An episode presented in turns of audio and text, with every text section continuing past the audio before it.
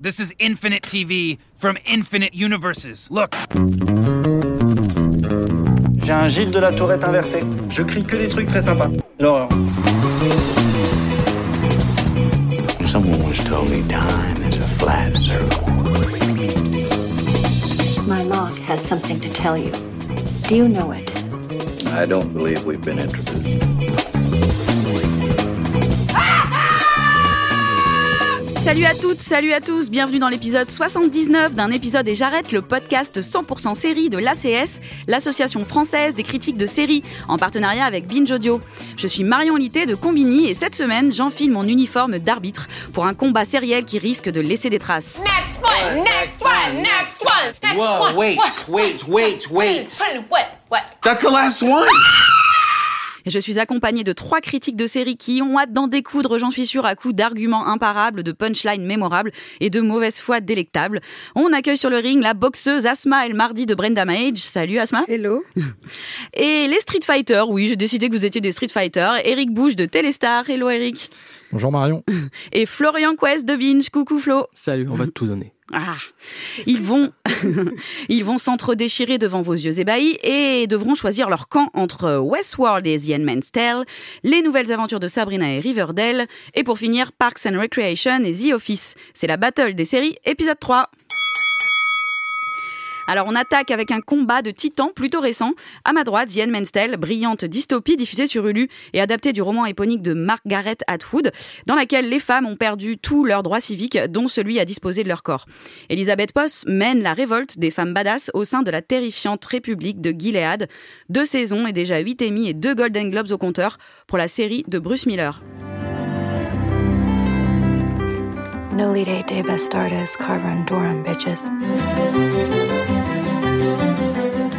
À ma gauche, il y a aussi des femmes badass dans Westworld sur HBO, libre adaptation du film du même nom réalisé en 1973 par Michael Crichton. Également une dystopie dans laquelle les humains vont s'amuser dans un parc d'attractions géants sur le thème du western et rempli d'androïdes à leur merci, les autres qui pensent être aussi des humains. Un bug dans leur mise à jour va rebattre les cartes.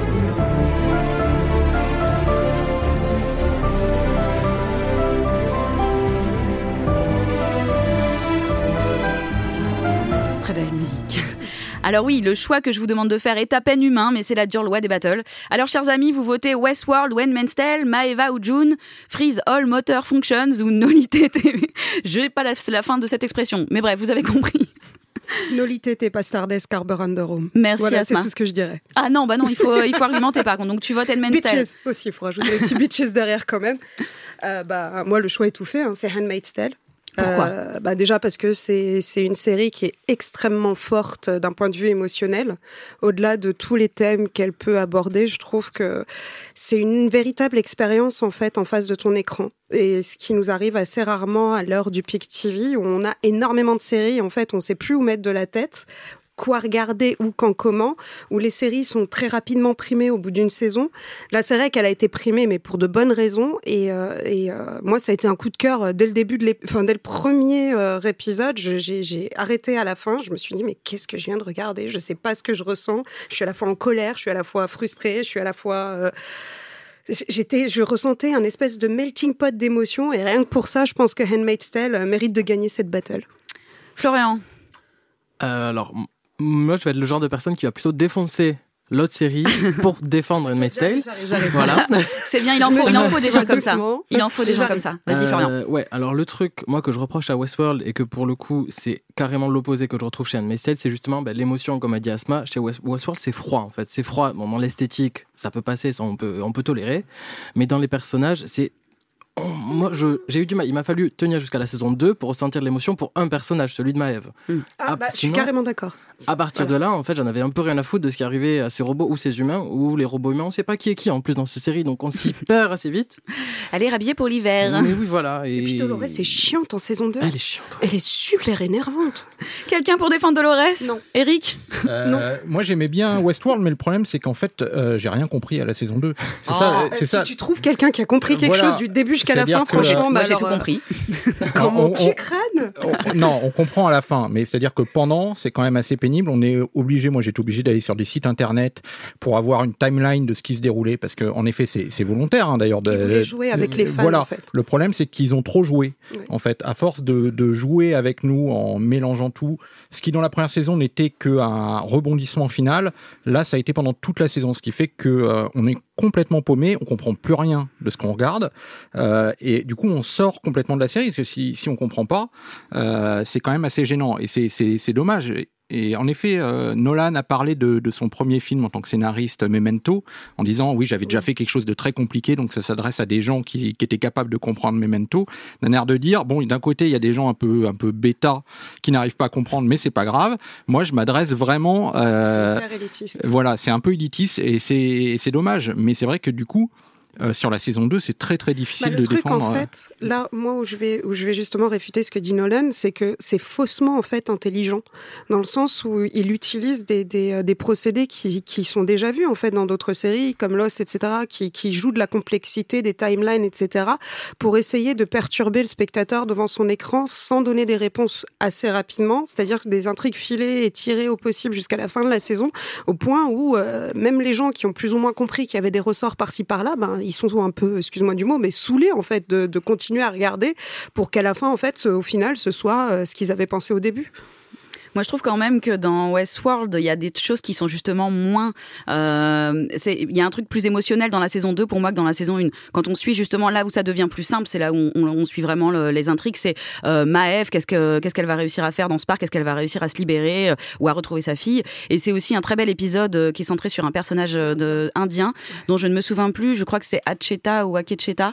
Mais euh, mais ça, c'est un magnifique épisode où on le suit en fait du, du, du début à la fin. C'était un personnage très secondaire euh, Oui, dans, dans la c'est un série. épisode qui est un peu en dehors, Un peu bottle, ouais. euh, Un peu qui est un peu ouais. en dehors de l'intrigue euh, principale. Du coup, là, on arrive. En effet, on a beau rien comprendre du reste, on, on se dit au moins. arrive à euh, là. C'est un peu plus lyrique en fait. Ça joue avec le conte, la tradition des contes en fait indiens. Mais euh, pour rebondir sur sur Maeve, moi je trouve justement que c'est c'est ce que je reproche le plus à cette saison, c'est qu'on l'est pas assez mise en avant. On a beaucoup mis en avant Dolores et sa colère et son envie de rébellion, son envie de tuer les humains, qu'on comprenait pas en fait. Et au final, le personnage le plus intéressant, celui qui, qui, qui développe vraiment une sentience et qui développe une intelligence et qui a beaucoup d'empathie pour les autres, ben on le met de côté. C'est-à-dire que les quatre derniers épisodes, ben, sert à rien en fait. Bon, on a beaucoup défoncé Westworld, mais la saison 2 va de Handmaid's Tale, ouais, elle est quand même pas peu. non plus. euh, elle est pas non plus incroyable. Il y a quand même pas mal d'incohérences, non? Non, je m'en fous, Euh, moi j'étais euh, moi j'étais très très déçu par la saison 2 de, Ah. de Handmaid's Tale. En effet, j'ai trouvé la Un peu de première fight, merci. Euh, voilà, j'ai- j'ai trouvé la première saison remarquable. Euh, je trouve que la seconde saison, pour le coup, répète au moins. C'est vrai que Westworld essaie d'aller dans de nouvelles directions, essaie de. euh, c'est c'est vrai que c'est alors qu'il y a un postulat de base qui est un peu le, même, c'est-à-dire s'interroger sur l'humanité, euh, une histoire de rébellion dans les deux cas, d'assouvissement. Alors d'un côté, c'est les robots qui sont assouvis, de l'autre côté, c'est les femmes, et comment ils vont se rebeller. Ça part d'un postulat un peu de, alors qui est différent en effet, mais il y a une même idée. Et euh, alors d'un côté, en effet, Westworld va, tout baser sur le scénario en essayant de, de faire quelque chose de très compliqué. Et euh, Handmaid's Tale, par contre, abandonne, moi je trouve un peu son scénario pour le coup, pour jouer uniquement sur l'émotion. Et euh, je trouve que dans cette saison 2, il y a, y a pas beaucoup d'évolution par rapport à la première. Puis il y a d'autres défauts. Euh, moi, je trouve, je trouve les, les personnages beaucoup plus caricaturaux que dans la première saison. Il y avait, euh, il y avait des personnages très intéressants dans la première saison qui, euh, qui étaient un reflet de la, la Seconde Guerre mondiale. Alors, il y avait d'un côté les collabos, euh, etc. Là, maintenant, même les, les collabos euh, deviennent gentils. En fait, tout le monde. Euh, Oui, en pas longtemps en plus, en trois oui, épisodes. En, euh, deux, en deux épisodes, ouais. on ne sait pas pourquoi. Tante Lydia, elle devient, elle devient gentille, alors qu'elle était. Bah, moi, pour moi, tante Lydia, elle n'a pas été méchante depuis le début. Pour moi, c'est la matriarche qui essaie justement de sauver ses filles en étant dure, comme une mère pourrait être dure avec ses enfants pour leur apprendre des choses. J'aimerais pas c'est la voir comme- hein, comme Oui, matriarche. Il y a des femmes dures, il y a des mères supérieures dans des couvents qui sont difficiles. Enfin, j'imagine. C'est, c'est. Moi, je l'ai pas, je l'ai pas vu du tout comme ça cette saison 2. Je l'ai vu plus comme euh, on essaie d'expliquer euh, les origines avec les flashbacks de cette de, de, de cet état. On essaie aussi de, de montrer en fait la faiblesse de June, qui est une figure euh, de rébellion, mais un espèce de lead- une espèce de leader en fait pour ces femmes, mais qui en même temps a ses, ses propres défauts en fait. Elle est enceinte, elle a peur, elle a envie de se reconnecter avec son autre fille. En même temps, elle essaie de, de, de, de- elle pensait pouvoir s'échapper et au final, en fait, elle retombe dans les griffes de, de, de ses joailliers. Euh, j'ai j'ai pas. euh, On a reproché beaucoup de choses à cette saison, comme le fait qu'elle était trop violente, surtout avec le, le, le viol pour déclencher l'accouchement de. de- On de- va peut-être pas trop spoiler, mais Attention, oui, il y a, Enfin, voilà, des, il y a des scènes qui sont dures. autre, Oui, oui, oui, Il y a oui, un autre type de viol qui est assez violent. Mm. Moi, pour moi, ça a une signification. J'arrive à trouver du sens. Tant que je trouve du sens, en fait, je peux pas trop reprocher ce qu'ils ont fait cette Bah, saison. eh, C'était déjà Voilà, violent dans la. exemple. C'était déjà Oui. violent dans la première saison. De toute façon, Euh, ce qu'il y a, c'est moi, ce qui me dérange un peu, c'est que là, toutes les femmes sont victimes. Ce que j'aimais bien dans cette, euh, euh, dans la première saison, c'est-à-dire que les femmes, il y en avait même certaines qui se battaient entre elles, en fait. Euh, en effet, pour moi, c'était vraiment relié à l'histoire de la Seconde Guerre mondiale avec le nazisme, etc. Où il y a des gens qui ont résisté, il y a des gens qui ont collaboré, et donc ça, on le voyait vraiment bien dans cette première saison. Et là, tout d'un coup, dans cette deuxième saison, on nous dit ah non non, mais en fait, toutes les femmes sont victimes, tous les hommes sont sont quasiment immondes. Et ce que je, je trouve qu'on a perdu un peu euh, cette nuance. euh, voilà cette Mm. nuance qu'il y avait dans la première saison. Bon, il va falloir se choisir euh, sur ces deux graines de chef-d'œuvre. On ne sait pas trop si elles vont vraiment le devenir. En tout cas, c'est l'heure du vote. Euh, allez, on choisit. Asma. Nolité, t'es pas Stardust, Arbor Underhome. Ouais, tout pareil, tout pareil. Bah, oui, malgré tout, malgré les défauts de la saison, euh, malgré les défauts de la saison 2, euh, ça reste euh, émotionnellement, ça reste plus fort. ouais. Alors là, on est à quand même à unanimité. Donc, Tale gagne à plat de couture. Et je note que les deux séries sont dispo en France sur OCS. Allez, c'est parti pour un match un peu plus léger. 100% teen drama.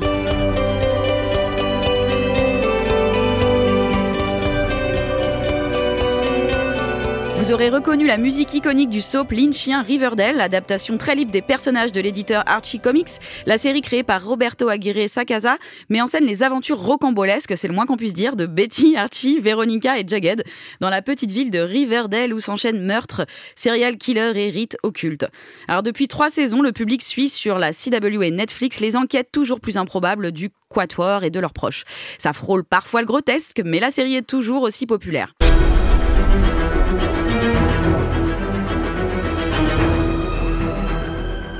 Au rayon des Cool Kids, une nouvelle venue vient concurrencer Veronica Encos et elle, elle est aussi écrite par le même showrunner, Roberto Aguirre Casa, toujours. Et avec les nouvelles aventures de Sabrina, il adapte euh, ses propres comics qui proposent une histoire alternative de la jeune sorcière. Elle est interprétée par Kiernan Shipka et fête ses 16 ans et elle n'a pas vraiment envie de choisir entre le monde des humains et des sorcières. En une seule saison, et la deuxième est déjà en tournage, les aventures d'arc de Sabrina ont conquis les cœurs. Alors il est temps de débattre, Sabrina ou Veronica, le Gargoyles King ou le Dark Lord, Roberto Aguirre Sacasa ou Roberto Aguirre Sacasa. Euh, à vous de prendre la parole. Eric, Euh, alors moi, je vais être plutôt Riverdale. Euh, Mais non. si. Je suis si, surprise. si. Euh, bon, c'est pas Leftovers ou Breaking Bad. Hein, faut pas Oh. non plus. euh, mais euh, mais au moins, il y a un Sérieux? côté, il y a un côté guilty pleasure, je trouve, dans, dans Riverdale, qui est assez fun. C'est vraiment un soap. C'est un soap ado, en effet, dans lequel tout est délirant, ça part dans tous les sens. Mais il y a il y a il y a une il y a un vrai parti pris. Moi, je trouve, il y a un côté campy que moi j'aime bien euh, de, euh, de, de séries américaines où ça se passe euh, au lycée, euh, qui est très euh, très années 80, etc. Qui moi m'a plutôt plu. Après, c'est vrai que euh, en effet, des fois c'est complètement aberrant, mais au moins, moi je trouve qu'il y a un parti pris, il y a quelque chose au niveau de l'esthétique et tout ça. Donc moi, euh, c'est plutôt Riverdale. Euh, après, on dira peut-être pourquoi. choquée, Eric. choquée. Asma. Team Satan. Ah, voilà. Je m'explique, je suis Team Sabrina parce que bah, même si Riverdale a une Ah esthétique. non, non, non, non, euh, tu dois pas défendre Riverdale. Mais là. non, mais tu dois défoncer Riverdale. J'étais bien partie là. J'étais partie pour parler de Riverdale, mais tu vas casser Riverdale. Mais oui, parce que tu dois défendre Sabrina. J'arrive. Mais euh, oui, donc du coup, je disais, même si Riverdale a une esthétique très lynchienne, très, qui rappelle Twin Peaks, tout ça machin, qui, qui me parle un peu, parce que je suis une grande fan de Twin Peaks, c'est très teen pour moi, mais beaucoup trop teen pour moi. Et j'ai jamais, enfin, tout ce qui est des té- f- enquête un peu avec euh, des gamins qui cherchent à trouver un tueur en série, etc. Ça m'a rappelé Scream, ça m'a rappelé plein d'autres séries qui m'ont pas trop, trop. euh, Enfin, bref, ça m'a un peu saoulé. alors que Sabrina, je m'attendais à quelque chose qui fasse plus ou moins écho en étant un tout petit peu plus dark à la série que je regardais quand j'étais gamine, que j'aimais pas non plus en fait. Et au final, je trouve que il y a, y a quelque chose d'assez, euh, d'assez unique dans Sabrina, même si ça reste une série euh, de teen avec le triangle amoureux, avec euh, la gamine qui cherche à savoir qui elle est, euh, si elle est mortelle ou si elle, enfin bref, une quête identitaire, etc. Que ce soit vis-à-vis de sa famille ou vis-à-vis de son héritage ou vis-à-vis même de sa place en fait à l'école, etc. Je trouve que l'esthétique, elle est beaucoup plus belle pour moi que dans Riverdale parce qu'il y a un vrai hommage au cinéma des années 50, au cinéma d'horreur. Il y a des jeux avec la caméra, avec des flous, enfin, et, et, euh, et j'adore en fait cette ambiance qui est très rétro, très 60s et cette espèce d'absence de technologie qui nous envoie en fait à des. à- qui- moi, ça m'a redonné envie de regarder des vieux films en fait. C'est marrant parce que moi, ça m'a fait penser à du Tim Burton plutôt euh, Ah, ça, visuellement. ça a un petit que- côté euh, burtonien, mais moi je trouve que c'est vraiment beaucoup plus. C'est entre le film noir et le film d'horreur des années 50-60. Le flou, ça va pas trop, par Beaucoup contre. de Le flou, faut se- Le flou, par contre, il l'utilise à. Oui, ils y vont. Ouais, ouais, ouais. Non, mais ils y vont beaucoup. Florian, Ah ben, Riverdale, hein, qu'est-ce qui se passe avec Euh, Riverdale Mais Riverdale, je trouve que c'est. Bon, Riverdale, c'est c'est un peu une série de bas étage quand même. C'est-à-dire que euh, bon, tu poses ton cerveau quand tu la regardes. Quoi. Voilà, tu peux rater quelques épisodes, tu vas arriver à suivre, il n'y a pas de souci.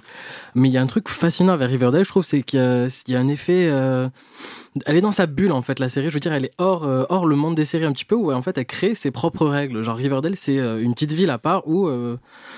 Il y a un serial killer, mais c'est pas grave parce qu'ils peuvent faire des coucheries à côté. euh, Enfin, et c'est pas si important que ça. Au final, c'est tous les parents, les parents sont un peu fous. Bah justement, il y en a un qui, bon, on va spoiler peut-être un petit peu. Ça va, C'est pas très 2, ça grave, va, ouais, ouais, ouais, qui, est, bon. qui est un tueur. Voilà, Mm. enfin, il y a des histoires d'inceste. Il y a de, tout- il y a de tout. En fait, il y a de tout dans Riverdale et. euh, et je trouve que finalement, ça ramène un côté addictif justement dans tout ça, au fait que euh, ça prend plein d'éléments qui auraient a priori rien à voir ensemble et ça te fait tout un micmac, mais qui est, qui est génial quoi. Oui, puis il y a un vrai point de vue. Au moins, au moins ils prennent des risques. Le point de vue de qui De quoi? De Super de- Jughead qui te parle comme si c'était un journaliste euh, qui sort de. Mais oui, Attends, c'est- attends, un journaliste du Marion, monde. Attention J'essaie de lancer un peu Merci, le débat. donne-moi Non, donne-moi mais des éléments. justement, c'est c'est ça qui est marrant, c'est que c'est- c'est ce côté n'importe quoi, complètement foutraque. Alors que Sabrina, ils ont dit, on va prendre un peu d'Harry Potter, on va prendre un peu de vas-y. Tu vois du Riverdale. Harry Potter dedans? Ah oui, je vois du Harry Potter, Ouais, avec oui, avec, euh, avec Oh, euh, ça l'école des sorcières. euh, il y a pas besoin d'aller chercher bien loin pour trouver Oh, du moi, Harry je- Potter. Moi, franchement, j'y ai même Il pas a- pensé. Je te il y a- promets que il j'y ai même du- pas Il y a pensé. du Riverdale, il y a du Buffy, Il etc. y a du Buffy, par Il y a contre. du Il y a Buffy. Ouais, mais il y a beaucoup, du- ça qu'on aime, beaucoup, de Buffy. Non, il y a, il y, a, il y, a, il y, a, il y a- il y a pas ce qui est bien dans Buffy. Après, elle est complètement, moi, pour moi, elle est complètement aux antipodes de Buffy parce que Buffy, c'était un peu, si tu peux, la, ch- la cheerleader qui devenait une tueuse de vampires, alors que Sabrina, c'est, c'est, c'est- elle est déjà un peu geek à la base, c'est un peu la Mais bonne la- la élève. différence, c'est que Buffy, c'est quand même- tout ce que tu veux, quoi. Qui, Buffy, qui a c'est- une voilà. destinée, mais voilà. Buffy, c'est une série d'auteurs quand même. Et C'est une puis, série sur la souffrance la adolescente. Zelda, rien train que de pour partir sur un débat Buffy. Buffy Sabrina qui est en train de m'échapper totalement. c'est- ça, c'est-à-dire que c'est c'est beaucoup trop propre. En fait, euh, Sabrina, c'est gentil. Euh, Non, mais c'est les- basé sur les comics. Les comics sont Mais comme moi, ça. je m'en fous, moi j'ai pas lu les comics, personne n'a lu les comics Sabrina Oh, en France. Attention, tous ceux qui ont lu Euh, les comics de les Sabrina. comics Sabrina- Les. Chilling Adventures of Sabrina. Non, en France, personne n'a lu les comics et on s'en fout. Mais euh, là, pour le coup, les personnages, elle, avec ses, ses, ses, euh, Ses potes avec ses potes, ses potes, ils sont d'une fadeur avec son Non, co- Sabrina, c'est rien comparé à Sabrina qui est horrible comme protagoniste en Oh, fait. bah, bah, moi je trouve que Kiernan Shipka, elle est quand même Non, un, niveau au-dessus des acteurs de Riverdale, pardon. Je, je attends, dis pas pour l'actrice. L'actrice, elle fait ce qu'elle peut avec ce qu'elle a Non, et elle le le fait bien. personnage est horrible Mais le personnage est horrible parce que je trouve que c'est c'est la protagoniste de base qui est toujours qui a des bonnes intentions qui n'est pas nuancée. Elle est nuancée parce que la magie arrive à elle, mais c'est pas elle a pas une évolution qui est naturelle en fait de son personnage. Chaque épisode, j'ai l'impression du moins la première partie de saison est un peu conçue avec l'idée du on va sauver le monde, faut qu'on le rende Mais meilleur. Et Sabrina elle part avec cette idée et nous on est censé la suivre, on est Oui, toujours mais là. moi j'aime Ah, bien elle a d'avoir raison, un héros qui est un- une héroïne qui est Mais une on l'a héroïne. vu, Harry Potter c'était Mais ça. C'était le. D'ailleurs, qui c'est qu'on n'aime pas Mais dans Harry Potter c'est Harry. C'est Harry qu'on aime Mais pas. c'est pas C'est grave pas qu'on ait pour une fois un héros qui, qui ait des bonnes intentions, qui Oui, n'est pas que ça- nécessairement Faut que des... soit contrebalancé J'ai un peu par l'impression les que autres. maintenant tout le monde doit être un anti-héros quelque part, tout le monde doit avoir des faiblesses, mais moi je m'en fous des faiblesses en fait. Ah non, non, non, non, Pour non, une- tu peux pas dire ça. Tu peux pas dire ça. Euh, De toute façon, Sabrina, c'est pas une série comme Riverdale, c'est pas une série qui a besoin en fait d'être nuancée de base. C'est un guilty pleasure dans les deux cas. C'est c'est des intrigues un peu balisées parce que tu sais très bien où tu vas, le bien, le mal, le méchant, contraire, l'enquête, tout ça machin. Au final, c'est pour moi comparer Riverdale et Sabrina qui est la digne héritière de Riverdale et qui en plus y fait référence tout le long de la saison à plusieurs fois à Riverdale, c'est comme si on comparait, euh, je sais pas, du pain complet avec une baguette. Ça reste du pain en fait. Mais le pain complet, Incroyable, méta- incroyable métaphore. Très bien, alors il est temps de choisir euh, entre tous ces ados. Allez, euh, on vote. Florian. Bah, euh, Riverdale quand même. Ouais. Euh, bah, Riverdale. Enfin, Team Satan, Ri- Sabrina. Alors si j'avais euh, pu voter, je pense qu'on aurait, on serait arrivé à une égalité. Oh je dis ça, je dis rien, mais donc je ne peux pas voter. Girl Power. C'est donc. Je suis la euh, seule fille en plus qui vote pour Sabrina, quoi. C'est voilà. fou. Ouais. C'est incroyable. C'est Hmm, fou. Y aurait-il euh, un petit Ouais, sourire c'est genré en fait. Bon bah en tout cas, c'est euh, Riverdale qui l'emporte. Il ne reste plus qu'une seule battle à se mettre sous la dent et pas n'importe laquelle s'il vous plaît puisqu'elle oppose deux monuments de comédie. Je vous préviens, on est sur du culte, il va falloir choisir entre papa et maman.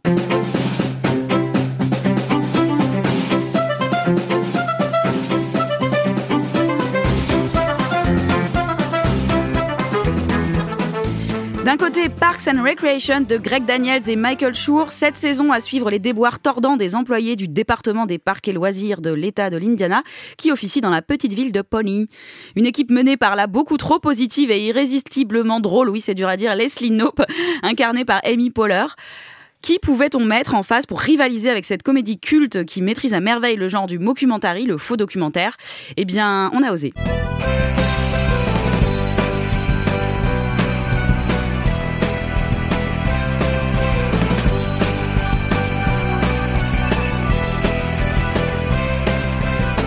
Rare exemple d'un format anglais adapté avec succès aux États-Unis, The Office US raconte la vie de bureau d'une bande de losers attachants qui ont le pire boss de la planète Terre, Michael Scott, incarné par Steve Carell. Et neuf saisons au compteur pour la série développée par Greg Daniels. Oui, c'est cruel d'opposer deux séries aussi géniales et aussi cultes, mais comme dirait l'autre, c'est le jeu, ma pauvre Lucette. Alors, il va falloir trancher dans le vif. Rashida Jones ou Mindy Colling, Leslie Knope ou Michael Scott, euh, I am Beyoncé Always ou Treat Yourself. Bref, quel est votre choix?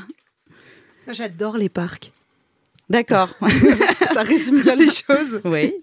Bah, Parks and Recs, parce que Parks and Recs, c'est- c'est c'est une série avec, euh, enfin, comme tu disais, qui, qui est un mockumentary, en fait, qui est un faux documentaire, un- une espèce de docu-fiction sérielle qui suit euh, des personnages complètement délurés et inattendus euh, dans un département euh, municipal, en fait. Et, et au final, tout ce qu'il y a d'administration, ben, on le voit quasiment jamais. C'est toujours un peu leurs déboires, leurs idées un peu saugrenues, leurs, leurs amours, leurs désamours, etc.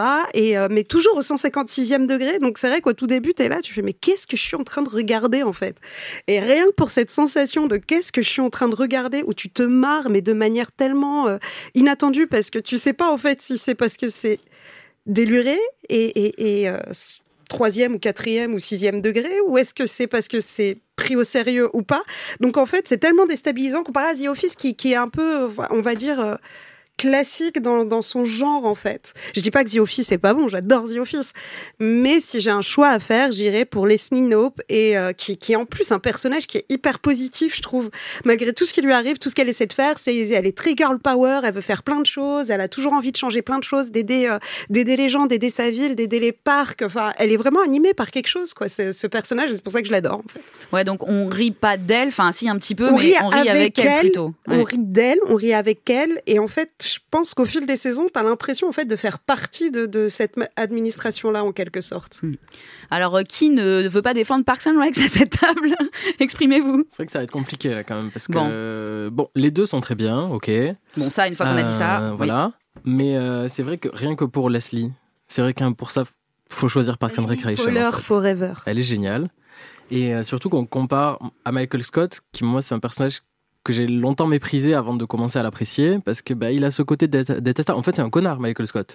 Il est présenté un peu comme ça. Il Ouais. est Bah, personne c'est le l'aime dans son bureau. aime détester en fait quand on regarde. Ouais, la, mais il faut, il du série. temps, tu vois. Alors que Leslie, elle a un côté directement attachant. T'as envie de, C'est de, la suivre et tout ça. Et, et puis en plus, il y a le côté politique en fait aussi dans Parks and Rec. Le- Elle a, comment dire, elle a plus un propos que The Office qui est juste une comédie de bureau. Enfin bon, certains épisodes s'éloignent un peu de ça, mais bien fait que tu le vois pas quand tu regardes la série Parks and Rec en fait. C'est que tu as une vraie critique de l'administration américaine, de sa gestion en fait de, de, de- de gestion urbaine des parcs, etc. En fait, tu vois que chaque chose qu'elle a envie de mettre en place, bah, il y a toujours des complications en fait. Mais elle va tenter d'y arriver, elle va tenter d'essayer de changer les choses, que ce soit au, au sein même de sa toute petite administration ou dans sa ville. Et, et je- et elle fait ça avec tellement de fraîcheur et d'optimisme que dans, dans- alors que tu sais très bien que l'administration ça se passe pas comme ça en fait. Mm. Et je trouve que c'est quand même assez intelligent de, de- de critiquer en quelque sorte l'Amérique, mais sans vraiment le faire euh, en, en mode brut de décoffrage en fait.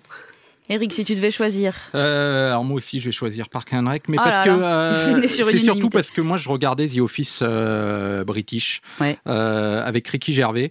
J'ai j'ai adoré. J'étais vraiment tellement fan de cette série que j'ai pas réussi à regarder la série américaine. C'est-à-dire que quand j'ai, je l'ai regardé, hein, Mm. mais j'ai pas réussi à faire le passage. C'est-à-dire que je ne voyais que Ricky Gervais en permanence et je, je comparais toujours à Ricky Gervais et à Martin Freeman euh, qui était, euh, c'était complètement différent. C'est-à-dire qu'il y avait dans la série anglaise un côté qui est vraiment très social et euh, le personnage de, de Ricky Gervais, David Brent, était quelqu'un de vraiment pathétique, Oui. qui était, c'était triste, c'était vraiment pathétique, c'était, euh, ça faisait des, il y a des, il y a des épisodes qui étaient vraiment déprimants. hein. Et, et moi, voir tourner ça sous forme de, de grosses blagues. En fait, euh, dans la version américaine, j'ai pas réussi. Alors j'en ai regardé deux, trois, j'ai essayé et il y, a, y a rien eu à faire. J'ai pas pu. Alors je dis pas que la série est, est pas bonne. C'est simplement moi, en ayant vu euh, la série anglaise. Bon, il y a eu une version française aussi, Le Bureau. Ouh, on l'avait tous Euh, oublié, Eric. Merci de nous le rappeler. Pour nous sortir un truc comme ça, Euh, Eric, je te jure. Parce que franchement, on l'a tous fait ça. Il y a- bah, c'était sur Canal, je crois. C'était Canal Plus qui avait tenté ça, le, Il y a moyen. euh, le, le bureau, qui pour le coup là était vraiment très très mauvaise. C'était c'était catastrophique. C'est-à-dire qu'ils avaient Mm. fait une version française. euh, alors c'était saucisson, c'était euh, ils jouaient de l'accordéon, etc. enfin c'était c'était c'était quand même. Hein. euh, c'était vraiment très très mauvais. Là, The Office, c'est pas c'est pas que c'est mauvais, c'est vraiment moi quelque chose de personnel où j'ai pas réussi. Tandis que je trouve qu'en effet dans Park and Recreation, il y a, il y, a, il y a un côté en effet satire politique. Euh, Peut-être parce qu'ils n'avaient pas de modèle vraiment, ils ont pu partir euh, d'une feuille blanche entre guillemets et créer leur, leur propre leur propre truc. Du coup, euh, je trouve qu'ils ont réussi à en effet à, à monter quelque chose qui qui allie la comédie et en effet la dérision du, du monde de la politique et de l'administration. Alors les deux séries, elles reposent aussi sur des, euh, des personnages secondaires euh, qui sont, euh, enfin qui deviennent au fur et à mesure des saisons quasiment aussi importants que le héros ou l'héroïne. Euh, lesquels vous préférez Lesquels sont les plus drôles? Parce qu'il y en a quand même un paquet, quoi. Que ce soit côté The Office ou Parks and Recs. On dit Chris Pratt avant Chris Pratt. ah, moi je pense à moitié. Moi je pense à moitié. Je choisis April. Aubrey Ouais, Plaza, mais- incroyable. Elle est, ah, elle est excellente. Elle était puis parfaite puis l'histoire qu'elle a avec euh, Leslie aussi est top. Bah ouais. C'est, enfin, c'est une belle amitié féminine, euh, mais sincère en fait. Et, euh, et je trouve que généralement, ce qu'on voit dans les séries, que ce soit comique ou pas, on voit toujours les nanas se tirer un peu dans les pattes, même si elles sont copines, tu vois, toujours le petit côté un peu vicieux. Et puis là, c'est vraiment de, de l'amitié sincère et je trouve ça rafraîchissant en fait. Mais le truc aussi que je veux dire quand même qu'il n'y a pas ou peu dans The Office et qu'il y a vraiment dans Parks and Recreation, c'est euh, une vision de, de la masculinité en fait, des personnages masculins qui sont positifs et très variés en fait. On Mhm. voit de tout, on voit Ron qui est un peu le macho à la base un peu bourru. C'est il a- Ferman, hein, on n'a pas parlé. mais Ron, ouais. qu'est-ce qu'il est Mais c'est lui, voilà, c'est ça. Euh, et après, on voit qui? On voit Tom qui est plus métrosexuel, extraverti. euh, Après, il y a Andy qui est euh, adulte, mais aussi hyper Ah gosse dans sa tête. Donc, en fait, il y a, y a tous ces, ces, enfin, ce- ces types de portraits-là qu'on retrouve pas forcément justement dans la comédie, qui est un peu plus stéréotypée, je trouve, au niveau euh, De représenter les... même la comédie en général. Bon, alors je vais vous demander de choisir, mais il va pas y avoir beaucoup de suspense. Bon, bah, c'est The Office, non? Ben, Ouais, c'est ça. Ouais, c'est- Ouais, Ouais, non, c'est tout ça. à fait. bon, ouais. ok. voilà. Je pense que ça résume bien les dix dernières minutes en fait. Merci beaucoup Eric Bouche de Téléstar, Asma El Mardi de Brain Damage et Florian Kess de Binge d'avoir accepté cet affrontement sériel de tous les dangers. Vous pouvez retirer vos gants et vos protège-dents en or et merci à Jules à la technique d'avoir sonné la cloche avec autant de justesse. Comme je ne peux plus vous quitter, on se retrouve la semaine prochaine pour la dernière émission de l'année, un bilan sériel de l'année 2018 où les séries vont couler à flot aussi sûrement que le champagne à l'approche des fêtes de fin d'année. D'ici là, rendez-vous sur les pages Facebook et Twitter d'un épisode des Jarrettes et sur iTunes pour binge listener nos précédents podcasts. Next one, next one, next one, next Whoa, one. wait, wait, wait, wait. What? What? That's the last one.